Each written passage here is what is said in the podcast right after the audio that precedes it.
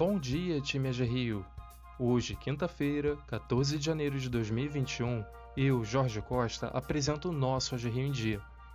Vamos iniciar a nossa manhã desejando antecipadamente os parabéns à colaboradora Andréa Nunes, que faz aniversário hoje. Parabéns, Andréa! Que esse novo ciclo venha acompanhado de muita felicidade. Também parabenizamos o funcionário Gustavo Flores, que completa hoje dois anos de AG Rio. Gustavo, muito obrigado pelo apoio e dedicação de sempre. Um grande abraço virtual de todo o time do Fomento. Agora, vamos aos destaques do dia. Governo do Estado se prepara para vacinação. O governo do estado garantiu insumos para a vacinação contra o coronavírus nesta semana. Ao todo, serão 16 milhões de kits com agulhas e seringas para vacinação. O processo de imunização será realizado em quatro fases. A prioridade será a distribuição da vacina em idosos acima de 75 anos, trabalhadores da área da saúde e a população indígena. É possível consultar o plano de contingência para vacinação através do site do Governo do Estado, pelo endereço rj.gov.br.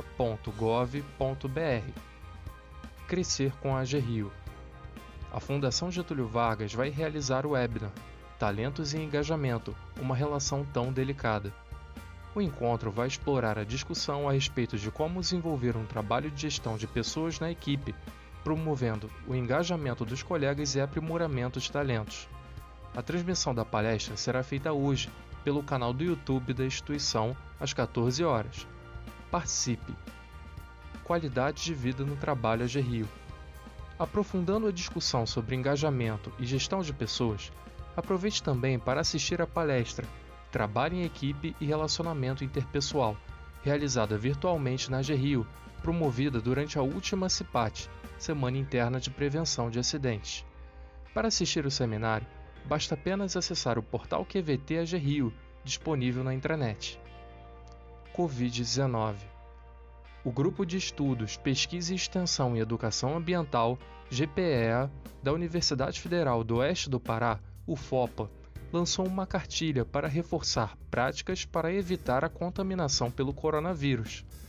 A cartilha possui informações sobre cuidados que podem ser praticados de maneira individual e coletiva, além de orientações a respeito do reforço para uma alimentação saudável e dicas de como se relacionar com familiares e amigos mantendo o distanciamento social. O grupo de pesquisa anunciou que está preparando uma nova publicação da cartilha, que deve abordar a continuidade dos cuidados após a vacinação. Para consultar a cartilha, basta acessar o site da UFOPA. Ficamos por aqui hoje, pessoal. Um bom dia de trabalho a todos e até amanhã.